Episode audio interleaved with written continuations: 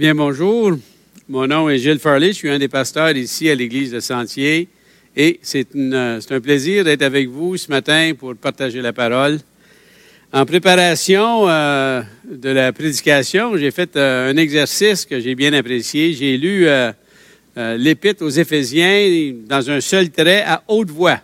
Et je dois vous dire que ça a été une grande bénédiction. Je vous encourage de faire la même chose. ça prend pas tellement de temps. Je pense que j'ai pu le lire dans 20 à 30 minutes. Donc, euh, c'est dans un, dans un temps de lecture, là, vous pourriez faire la même chose. Mais j'ai tellement été béni que j'ai pensé partager avec vous ce matin les perles que j'y ai trouvées. Et euh, au chapitre 1, au verset 7, on peut voir, et vous l'avez sur l'écran aussi, en lui, c'est-à-dire en Christ, par son sang, nous sommes rachetés, pardonnés de nos fautes conformément à la richesse de sa grâce.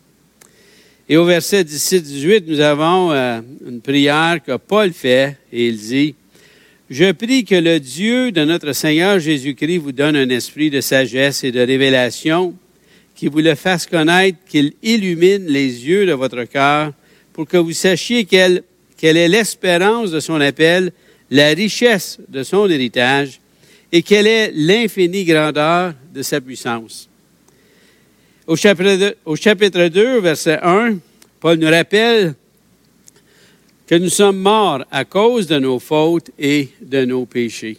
Mais au verset 4, il nous dit, mais à cause de son grand amour dont Dieu nous a aimés, il nous a rendus à la vie avec Christ. Et au verset 19, il nous dit, nous ne sommes plus étrangers ni résidents temporaires, mais membres de la famille de Dieu. Et au chapitre 3, verset 16, il continue avec sa prière. Il dit, Je prie que vous soyez puissamment fortifiés dans votre être intérieur, que vous soyez enracinés et fondés dans l'amour, capables de comprendre la largeur, la longueur, la profondeur et la hauteur de l'amour de Christ. Vraiment, euh, des beaux passages, des belles vérités qui nous encouragent, qui nous réconfortent et qui nous donnent une assurance euh, de notre salut. Dans les fois que j'ai prêché euh, sur Éphésiens, j'ai prêché euh, au chapitre 4. Et euh, la première fois, c'était dans les versets 1 à 16 du chapitre 4. Et je me souviens, j'avais donné comme titre L'Église locale 101, parce que ça nous donne une description, les principes de base sur qu'est-ce que c'est l'Église locale un Brian Chappell, un autre euh, prédicateur et quelqu'un qui a écrit des commentaires aussi, l'appelle, lui, le manuel du propriétaire de l'Église locale de Jésus-Christ.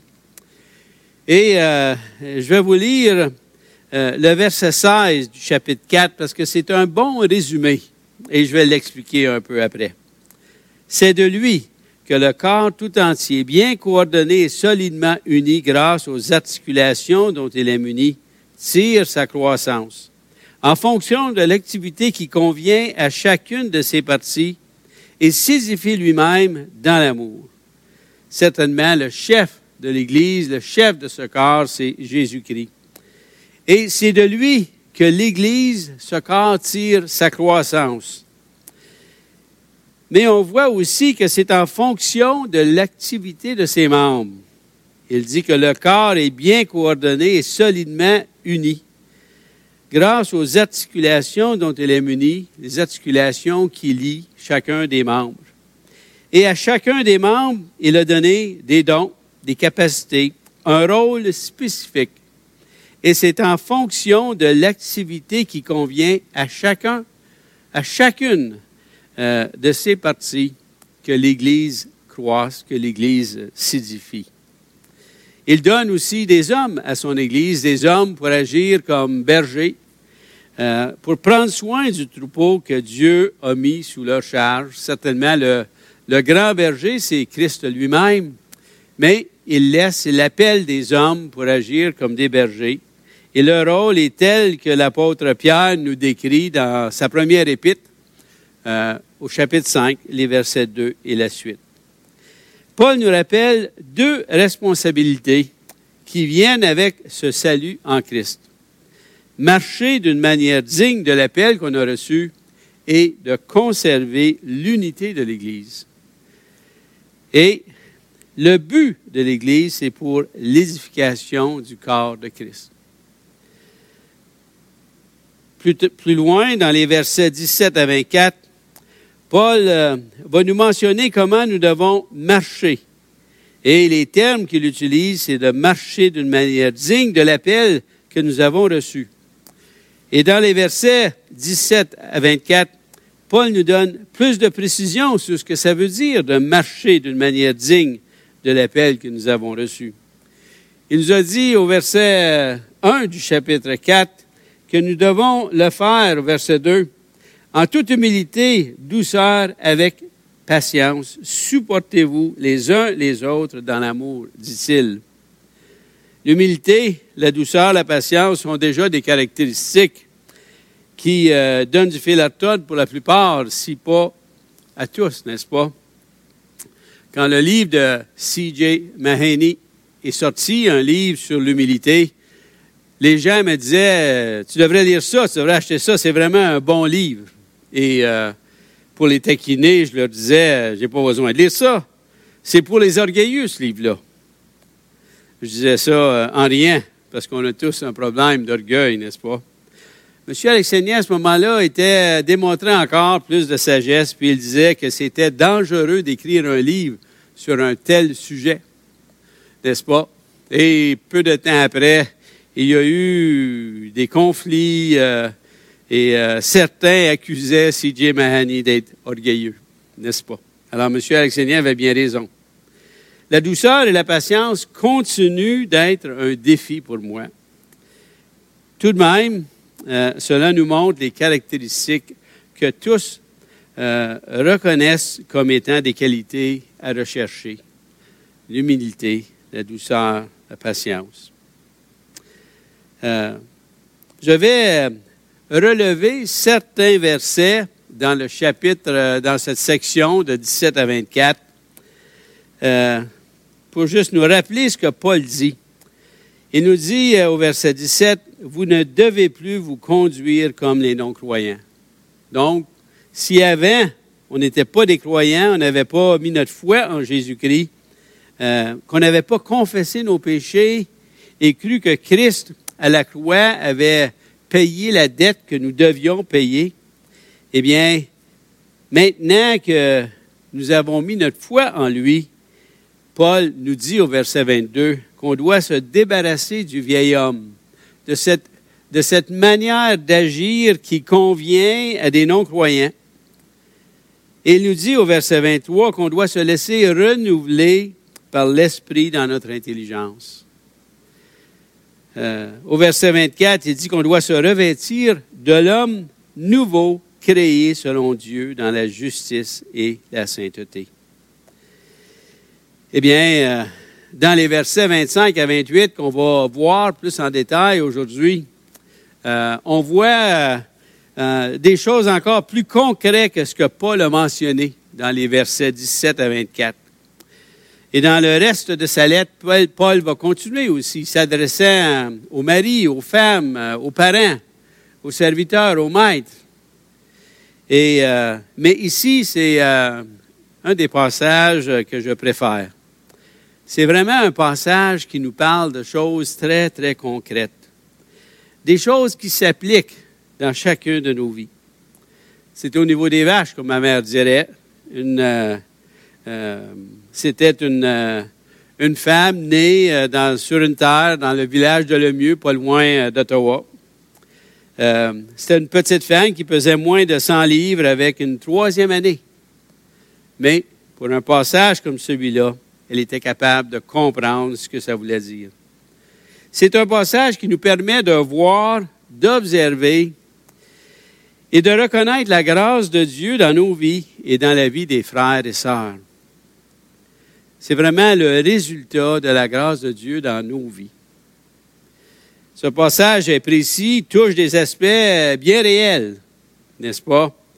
Et même si les termes employés dans cette section euh, semblent être des impératifs, euh, eh bien, il ne faut pas les voir comme un enseignement qui dit ne fais pas ceci, mais fais ça.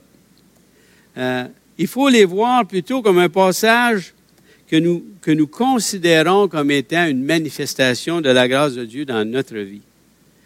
Ça nous enseigne comment le disciple qui vient de saisir l'amour de Dieu pour lui est poussé à la grandeur de son salut, à l'espérance qui est en Christ, une fois qu'il a saisi cela. Dans l'Évangile selon Jean, au chapitre 8, Jean enseigne que l'obéissance à ses commandements, Jésus enseigne que l'obéissance à ses commandements euh, est motivée par notre amour pour lui et une réponse à la compréhension de l'amour de Christ pour nous. Et je vais vous lire certains versets. Au chapitre 8 de l'Évangile selon Jean, au verset 21, c'est écrit, Celui qui a mes commandements et qui les garde, c'est celui qui m'aime. Puis ensuite, en donnant une réponse à Jude, il dit, si quelqu'un m'aime, au verset 23, si quelqu'un m'aime, il gardera ma parole et mon Père l'aimera. Nous viendrons vers lui et nous établirons domicile chez lui. Et il continue avec le verset 24. Il dit, celui qui ne m'aime pas ne garde pas mes paroles. Donc une désobéissance, euh, la poursuite du péché, euh, c'est un manque d'amour envers notre Sauveur. Donc, euh, les versets qu'on va voir dans, dans le passage du chapitre 4, des versets 25 à 28, c'est vraiment la manifestation extérieure normale pour celui qui saisit être maintenant dans la famille de Jésus-Christ. On va lire les, les, trois versets, donc on va étudier plus tard. Alors, au chapitre 4, verset 25, il dit, C'est pourquoi, vous débarrassant du mensonge, dites chacun la vérité à votre prochain, car nous sommes membres les uns des autres. Si vous vous mettez en colère, ne péchez pas, que le soleil ne se couche pas sur votre colère, et ne, laissez aucune place au diable que celui qui volait cesse de voler, qu'il se donne plutôt la peine de travailler honnêtement de ses propres mains pour avoir de quoi donner à celui qui est dans le besoin. Beau passage. Euh, une manifestation de la grâce dans le disciple de Jésus-Christ, une manifestation qui est concrète, qui est précise. Alors, on va voir chacune de ces parties-là dans la prédication. Donc, si on commence euh, euh, avec ces trois premiers versets, Paul nous montre comment la grâce de Dieu pousse la personne renouvelée vers la sanctification. Le verset 25 nous dit, vous débarrassant du mensonge, dites chacun la vérité à votre prochain. Un premier changement que Dieu fait dans le nouveau croyant est celui qui affecte les paroles qui sortent de sa bouche. Il faut se rappeler que ce qui sort de notre bouche est le fruit de ce qui se passe dans notre cœur. Mais le disciple de Jésus-Christ a un cœur transformé. Transformé du cœur de Pierre que j'avais, que, que les disciples avaient avant de venir à Christ, à un cœur de chair. Dans Matthieu, c'est écrit, c'est de l'abondance du cœur que la bouche parle. Donc, dans ce verset 25, Paul nous parle d'abandonner le mensonge. Nous sommes d'accord avec ça, et même notre société est d'accord avec cela. Quand il y a un procès avec un juge, les gens sont demandés de mettre la main sur, normalement, la Bible, mais aujourd'hui, parfois, d'autres livres, et doivent dire qu'ils vont dire seulement ce qui est vrai et ne pas faire de faux témoignages lorsqu'un couple, un jeune homme et une jeune femme se marient, ils font des vœux. Et les vœux qu'ils font sont des vœux qui sont vrais, qui sont sincères, qui viennent du profond de leur cœur. Eh bien, euh, dans, ce verset, euh, on voit qu'on doit se débarrasser du mensonge. Et en réalité, c'est Dieu qui fait arriver que nous soyons capables de se débarrasser du mensonge. C'est le résultat de la grâce de Dieu. Dans l'Évangile selon Jean au chapitre 8, Jésus, s'adressant aux pharisiens, leur dit que Satan est menteur et le père du mensonge. Dans Éphésiens chapitre 2, Paul nous parle de la façon que nous vivions autrefois, conformément à la façon de vivre de ce monde, conformément au prince de la puissance de l'air, c'est-à-dire Satan. Et dans notre société actuelle, euh, tous, les systèmes, les institutions, les gens qui ne sont pas des croyants, et même les croyants, peuvent être sous l'influence de Satan. Je ne crois pas que les croyants euh, peuvent être sous la domination de Satan comme les non-croyants, mais il peut y avoir une influence. Dans ce commentaire sur ce passage, John MacArthur dit que la société actuelle repose tellement sur le mensonge que si elle décidait subitement de dire la vérité, elle s'effondrait. Si les dirigeants du monde disaient tout à coup la vérité, la Troisième Guerre mondiale s'éclaterait presque aussitôt. C'est pour dire à quel point l'influence de Satan sur toute la société est partout.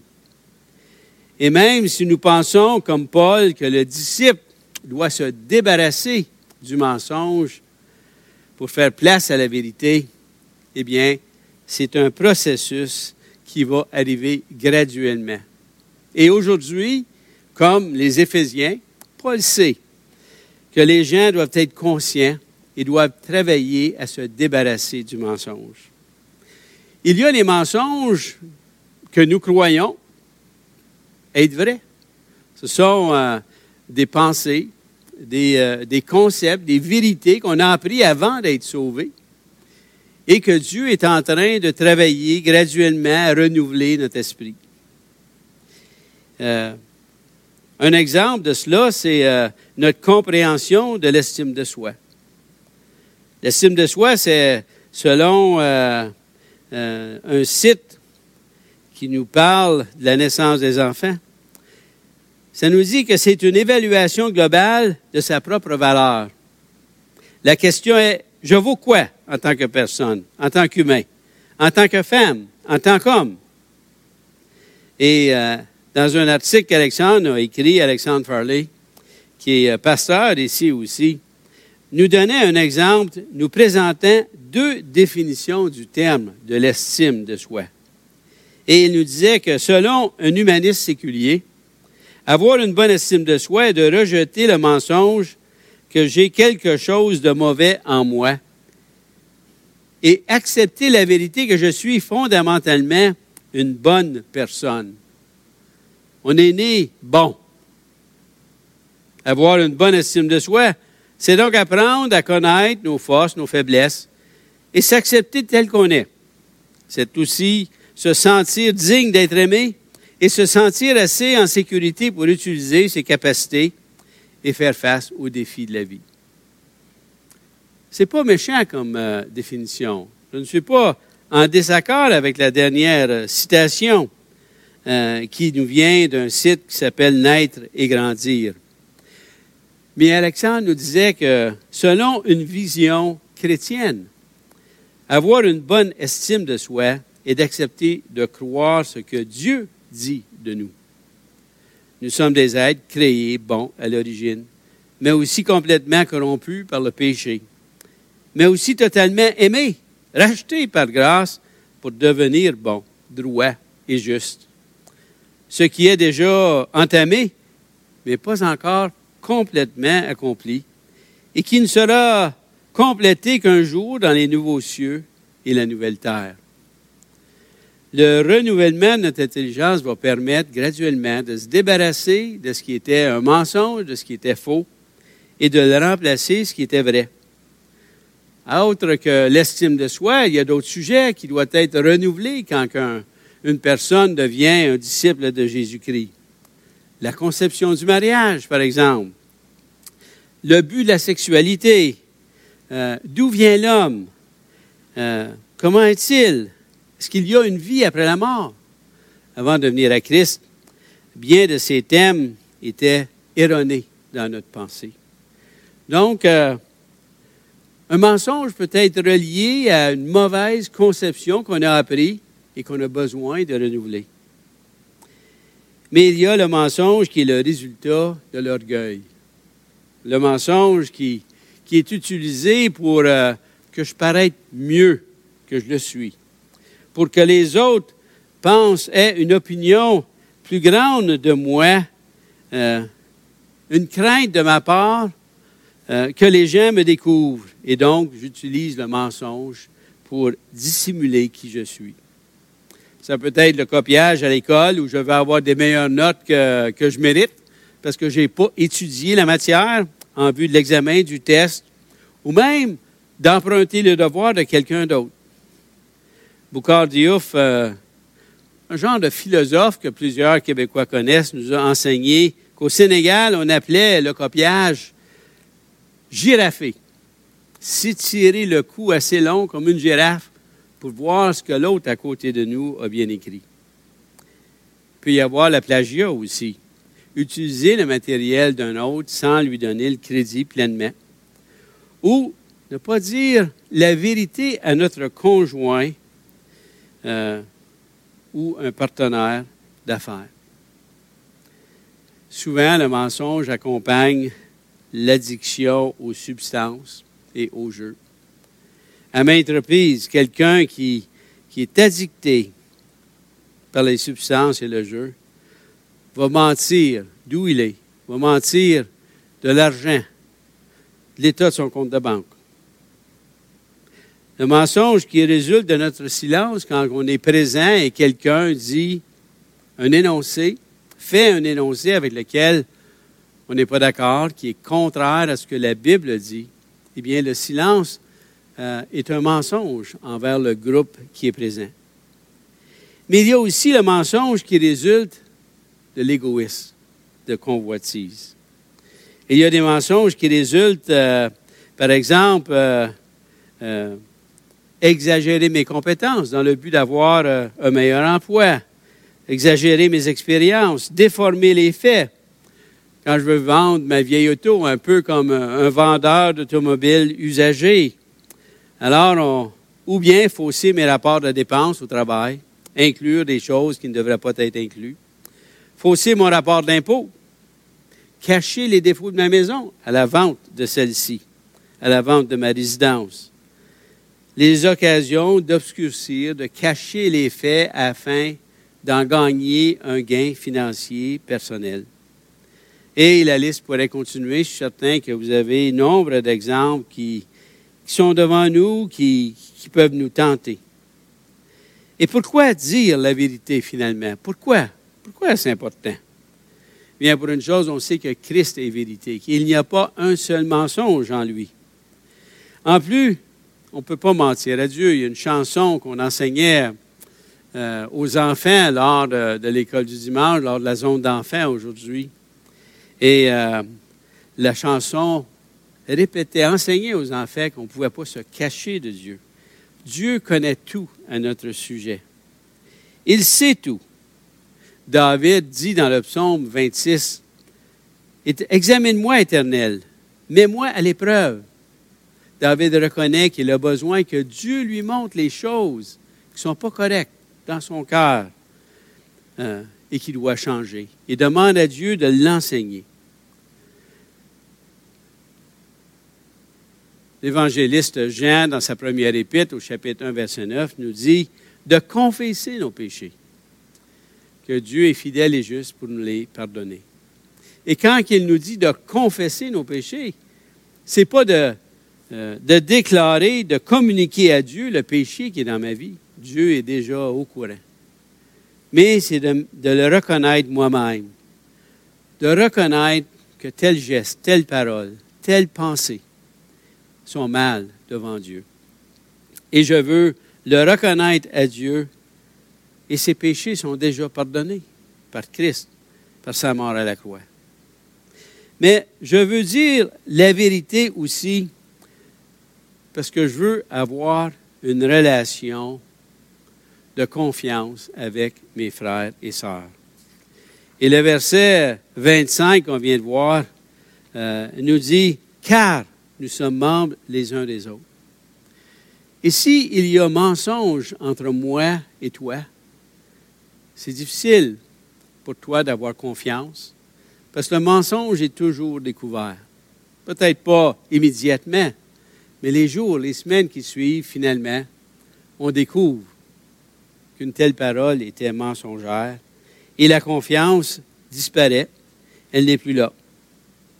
Alors, dire la vérité est essentiel si on veut établir des relations de confiance qui vont être utiles pour édifier et faire grandir l'Église locale, les membres de l'Église locale.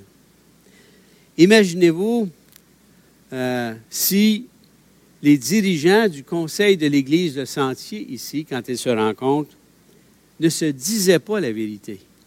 Ils ne pourraient pas avoir des discussions de confiance. Euh, ça serait impossible. Imaginez si les dirigeants de l'Église ne disaient pas la vérité aux membres de l'Église lorsque nous avons euh, des rencontres, des, soit des, réunions d'affaires ou euh, des rencontres pour déterminer la vision, les stratégies. Ce serait impossible d'avoir des relations de confiance et de marcher en unité, de conserver l'unité de l'Église locale. Il faut donc se débarrasser du mensonge pour la remplacer par la vérité. Les hommes avec qui je partage mes joies, mes tristesses, mes inquiétudes, mes combats, sont des hommes qui sont vrais, qui disent la vérité. Des hommes qui ont même osé perdre mon amitié pour me dire des choses que j'avais besoin d'entendre. Et vous savez bien, comme moi, que les hommes, quand je dis les hommes, ça peut être les femmes aussi, euh, que les hommes qui sont menteurs, on ne cherche pas à communiquer quoi que ce soit avec eux. On ne cherche pas une relation de confiance avec ces personnes. Même, je les évite. Paul nous montre que la grâce de Dieu dans une personne renouvelée nous permet de se débarrasser du mensonge et de la remplacer par la vérité.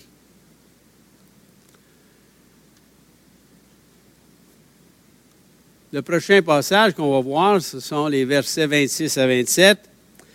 Si vous mettez en colère, ne péchez pas, que le soleil ne se couche pas sur votre colère, et ne laissez aucune place au diable.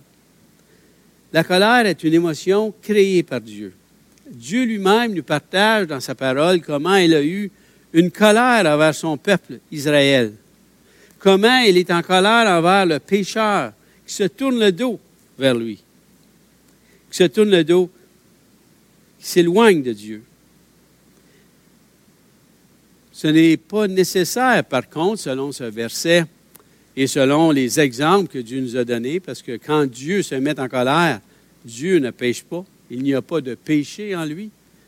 Donc, il est possible de se mettre en colère et de ne pas pécher. Il y a même des théologiens qui, euh, qui brassaient leur assemblée, qui les exhortaient à se mettre en colère contre les injustices, contre les abus, contre l'indifférence à la pauvreté l'indifférence à prendre soin de ceux qui souffrent. Il les brassait, il les encourageait de se mettre en colère contre ça. Et c'est vrai, euh, on doit être offusqué autant que Dieu à cause de l'injustice, à cause de la souffrance qui est causée, à cause du péché et des conséquences du péché. Mais ce n'est pas nécessaire, par contre, de se mettre en colère et de pécher. Oui, euh, la, colère peut être euh, justifiée. Mais je pensais en préparation à l'étude, qu'est-ce qui me met en colère, moi, la plupart du temps? Il y a des cas où je me mets en colère parce que je vois euh, l'injustice dans notre société. Mais je vous dirais que la plupart du temps, la raison de ma colère est erronée. Et euh, ça m'a amené euh, au passage de l'Épître Jacques, au chapitre 4, qui dit D'où viennent les conflits, d'où viennent les luttes parmi vous? N'est-ce pas, de vos passions qui combattent dans vos membres? Eh bien, dans ma réflexion, je voyais que la plupart des occasions où euh, la colère se manifestait, c'était pour des passions, des convoitises. Et c'était souvent pour des, des choses qui n'étaient pas importantes. Par exemple, euh, souvent, c'était euh, des situations où mes buts sont bloqués. Ça peut être euh, des, grands buts, mais ça peut être aussi des choses aussi simples que de me rendre au bâtiment de l'Église dans dix minutes. Et là, il y a tout ce monde-là devant moi comme s'il appartient à notre chemin et qui me retarde. La colère au volant. Il faut que je le surveille. Un frère, pour me taquiner une fois qu'il était devant moi, il savait comment c'était facile pour moi de me mettre en colère quand quelqu'un allait passer vite. Il a fait exprès pour partir lentement de la lumière rouge. Je m'en suis aperçu 30 secondes après. Mais ce sont des raisons fausses pour se mettre en colère. Des raisons qui euh, n'ont pas lieu. Et combien souvent, quand je me mets en colère pour des choses qui ne sont pas importantes, que ça m'amène à pécher. Ça m'amène à, éclater, monter le ton, dire des choses sont méchantes même. Parfois, je me mets en colère parce que les personnes sont différentes de moi. Mais c'est Dieu qui a créé ces personnes-là. Euh, une source de conflit chez nous à la maison, euh, Suzanne va peut-être rire quand je vais le mentionner, c'est quand elle décide dans sa cuisine de changer où elle va mettre un tel plat ou un tel aliment. Et normalement, elle ne me le dit pas. Euh, ben, c'est sa cuisine. Mais ça a été souvent une source de colère. Mais il n'y a pas lieu de se mettre en colère pour des choses comme ça. Et d'autres fois, eh bien, ma colère est causée parce que je vois quelque chose que j'aimerais avoir, je ne l'ai pas. Et, euh, et je me dis euh, faussement que je le mérite plus que celui qui l'a. Et ça, c'est de la convoitise. Dans son verset, euh, au verset 26, la deuxième partie, c'est marqué Ne péchez pas. Donc, quand on se met en colère, il y a vraiment un danger de pécher et de laisser place au diable. Que ce soit pour de bonnes raisons ou de mauvaises raisons, il y a toujours un danger de pécher. De laisser la colère aller trop loin. Euh, et si je ne la règle pas rapidement, si je ne traite pas de ce qui me met en colère assez rapidement, eh bien, ça peut aller trop loin euh, et m'amener à pécher. Le verset, verset, le verset 27 dit Ne laissez aucune place au diable.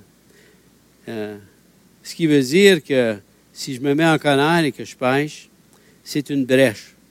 Et Satan, le diable, peut choisir cette brèche et s'installer. Et là, ce n'est pas juste pour cette colère, mais c'est pour un comportement qui peut durer trop longtemps. Si nous laissons mijoter notre colère au point que notre esprit nourrit la rancune, grossit l'offense et la douleur que nous ressentons, il y aura des effets négatifs. Il va y avoir l'amertume, il va y avoir un désir de vengeance, et ces effets sont d'aucune utilité pour mon âme et d'aucune utilité pour ceux qui l'observent. Euh, qui en subissent les conséquences. La colère peut nous détruire. il a été dit que la colère est un acide qui détruit, détruit un, récipient, un récipient. Et Paul nous avertit que les conséquences des pensées, celles de la colère en particulier, peut donner à Satan un point d'appui pour son travail corrosif dans nos cœurs. Mais la grâce de Dieu nous permet de se mettre en colère, de la régler rapidement et de ne pas pécher et de ne pas laisser une place à Satan, au diable. Et finalement, le troisième verset qu'on va regarder, C'est un verset que j'utilise euh, plusieurs fois pour montrer euh, la transformation complète qui arrive euh, à quelqu'un qui, qui devient un croyant, un disciple de Dieu. Que celui qui volait cesse de voler, qu'il se donne plutôt la peine de travailler honnêtement de ses propres mains pour avoir de quoi donner à celui qui est dans le besoin. Tout un changement. Imaginez, Paul trouve la nécessité de partager ici comment la grâce de Dieu va transformer quelqu'un qui était un voleur. Mais la transformation est quand même phénoménale ici, là. Hein? N'est-ce pas? Est-ce qu'un chrétien a besoin de faire attention à cela? Bien, on est bon pour justifier nos gestes parfois.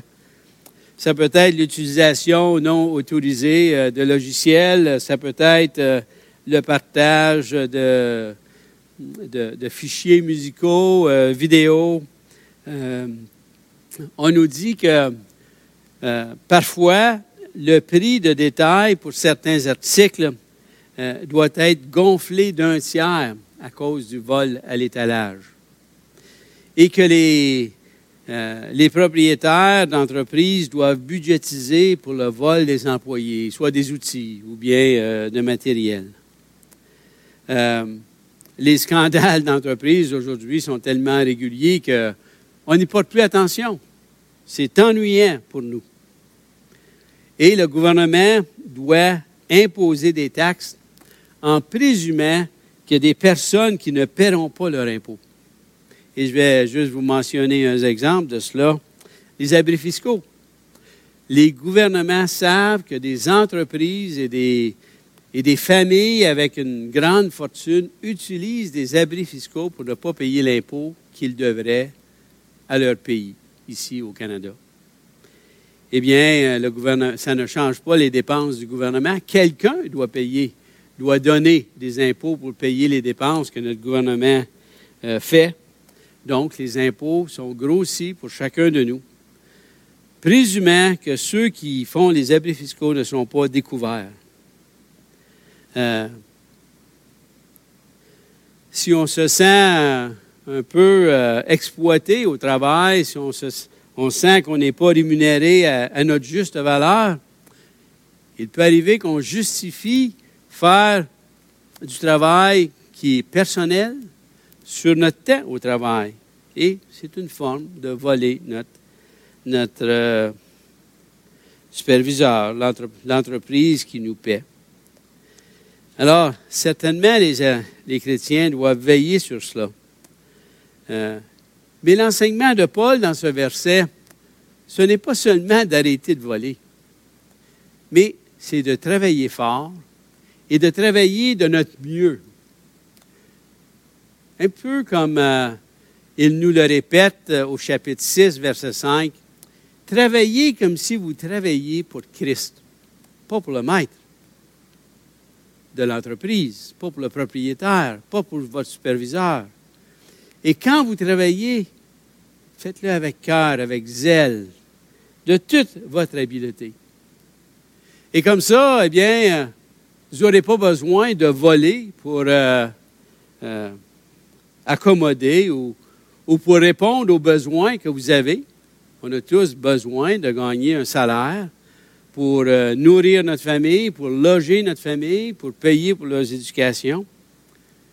Certainement que le travail qu'on va faire au lieu de voler, ça va aller pour cela. Mais Paul va plus loin dans le verset 28 et il dit, c'est pour avoir de quoi donner à celui qui est dans le besoin. Imaginez-vous, avant, quand je me conduisais comme un non-croyant, j'étais prêt à voler pour enlever le bien qui appartenait à quelqu'un et l'utiliser pour mes propres besoins. Et ici, la personne transformée va cesser de voler, elle va travailler pour gagner des biens, pour être capable de payer ses dépenses, mais plus que ça, pour prendre de ses biens et rencontrer le besoin des autres. C'est tout un changement que la grâce de Dieu produit chez l'enfant. J'ai deux histoires à vous raconter. La première, c'est l'histoire d'un jeune homme qui travaillait dans un bureau, un jeune homme qui a un bon travail, qui a un bon salaire. Et comme dans bien des entreprises, on a plusieurs initiatives pendant l'année euh, où on va ramasser des fonds pour euh, le début de l'entrée scolaire. Des familles euh, moins nantis qui, ont de la difficulté à, payer tous les frais pour l'entrée scolaire. Des fois, c'est une initiative pour ramasser de l'argent et acheter des habits d'hiver pour les enfants de ces familles-là. Ou peut-être au temps de Noël, euh, de leur euh, donner euh, un panier de Noël, souligner le temps des fêtes et faire quelque chose de spécial. Et ce jeune homme-là ne participait jamais à ces initiatives-là. Et on lui a demandé une fois, pourquoi est-ce que tu ne participes pas à cela? Et le jeune, homme a dit, moi j'ai travaillé fort pour compléter mon bac, pour compléter mes études. Et je travaille fort ici à l'entreprise pour le salaire qu'on me paye. C'est le fruit de mes efforts. Et c'est pour ça que je ne contribue pas à ces initiatives-là. Alors, il avait bien compris qu'il fallait qu'il travaille. Il avait euh, mis l'effort pour avoir un travail qui euh, pouvait pourvoir à ses besoins. Mais il avait mal compris qu'il en était le seul responsable. S'il avait pu aller à l'école, c'est Dieu qui lui avait permis. S'il avait pu avoir un travail avec un bon salaire, c'est Dieu qui lui avait permis ce n'était pas seulement à cause de ses efforts, même si probablement il avait contribué. Et il avait compris seulement la moitié de ce verset 28-là, celui de prendre de ses propres biens pour aider ceux qui n'ont pas eu les mêmes bénédictions que lui avait. Une deuxième histoire concerne un jeune préadolescent, donc quelqu'un qui est, qui est en bas de 12 ans ou en bas de 13 ans, et euh, on discutait un soir et le jeune, le jeune préadolescent euh, nous dit, bien moi, euh, le camp des boulots, moi je n'irai pas travailler au camp des boulots pour rien. et pourtant, l'exemple qu'il voit de ses parents, de d'autres jeunes, est tout autre. Il désire aller servir au camp des boulots. Alors, c'est un jeune homme qui n'avait pas compris que ce qu'il avait reçu venait de Dieu et c'était pour être utilisé pour le bien des autres. Ce côté de penser en premier à nous, à nos besoins, est naturel. Euh, c'est comme ça, euh, c'est comme c'est, c'est comme ça que c'est depuis la chute l'égoïsme, l'orgueil nous accapare. Mais la grâce de Dieu peut opérer un changement. Ainsi, le, partage qu'on peut faire est une façon de démontrer l'amour de Christ à ceux qui sont autour de nous. Dans ces euh, trois versets qu'on a vus, Paul nous montre comment la grâce de Dieu pousse la personne renouvelée vers la sanctification. David Paulson, qui est décédé l'an passé, a introduit un nouveau terme. On dit souvent, je l'aime d'un amour inconditionnel. C'est vrai que c'est, bien, c'est un bon concept. Euh, après tout, euh, si Dieu ne nous avait pas aimés de cet amour, on ne serait jamais parvenu au salut parce qu'on le mérite par nos mérites, n'est-ce pas? Il n'y a rien qu'on pouvait faire pour mériter le salut. L'apôtre Paul, dans, Romains, chapitre 5, verset 8, dit euh, ceci, Mais Dieu prouve son amour envers nous en ce que, lorsque nous étions encore pécheurs, Christ est mort pour nous. Mais l'amour de Dieu dépasse un amour inconditionnel. Et c'est ce que David Paulson voulait nous communiquer. Dieu ne veut pas nous laisser comme on est. Il veut renouveler notre intelligence. Il veut nous revêtir de l'homme nouveau. David Paulson disait que cet amour est un amour intraconditionnel. Elle est plus grande qu'un amour conditionnel. La grâce de Dieu stimule notre obéissance, comme on a vu. C'est une réponse à la grandeur et à la merveille de la grâce de Dieu envers nous.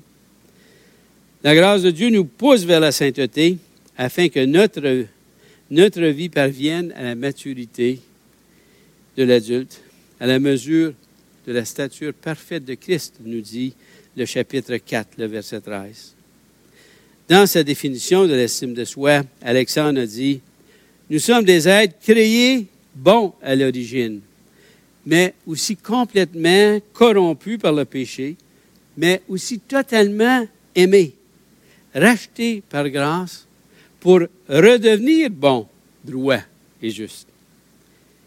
Ce qui est déjà entamé, mais pas encore complètement accompli, et qui ne sera complété qu'un jour dans les nouveaux cieux et la nouvelle terre.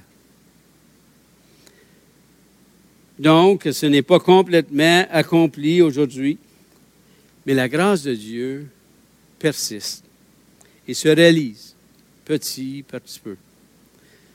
Cette grâce produit en nous des changements majeurs. De dire la vérité au lieu de mentir. De ne pas pécher quand l'émotion de la colère surgit en nous. De la régler, cette émotion, aussi rapidement qu'on peut. De ne pas laisser place au diable. Et de chercher à partager nos biens pour le besoin des autres, au lieu de priver les autres de leurs biens pour nos besoins. Dieu accomplit ces changements. Je les vois. Je les vois dans ma vie, aussi lentement qu'ils sont. Et, et, ceux qui me regardent vivent, mon épouse, mes enfants, mes amis, mes amis, les gens de l'Église ici avec qui je travaille, ils trouvent que c'est lent, eux aussi. Mais Dieu continue de travailler. Et il travaille aussi chez mes frères et sœurs. Comment est-ce que je vois cette manifestation de la grâce de Dieu chez mes frères et sœurs? Eh bien, premièrement, je vois ma tristesse et leur tristesse devant la présence des péchés qu'on vient de mentionner. Le mensonge, la colère qui mène au péché. Une tristesse. Je vois la confession comme c'est dit dans 1 Jean 1,9. Ils sont tristes, mais ils reconnaissent, leur péché, le confessent, et ils savent que leur péché est déjà pardonné par le sang de Christ à la croix. Et troisièmement, je vois le pardon réciproque envers les uns les autres. Et je le vois, cela. Je le vois dans ma vie, je le vois dans les autres. Exerçons-nous à voir la grâce de Dieu dans nos vies et dans la vie des frères et sœurs en Christ. C'est l'œuvre de Christ qui est en nous. Prions, s'il vous plaît. Seigneur, merci pour euh, ta grâce envers nous. Merci pour euh, ton, ta parole qui nous laisse un enseignement précieux, qui nous donne euh, des perles comme dans l'Épître aux Éphésiens. Mais merci parce que ta grâce continue de s'opérer dans nos vies. Merci pour ta patience à notre égard. Et Seigneur, utilise-nous pour qu'on puisse manifester aux autres euh, d'une façon concrète notre amour qu'on a pour toi par notre obéissance. Par Jésus. Amen.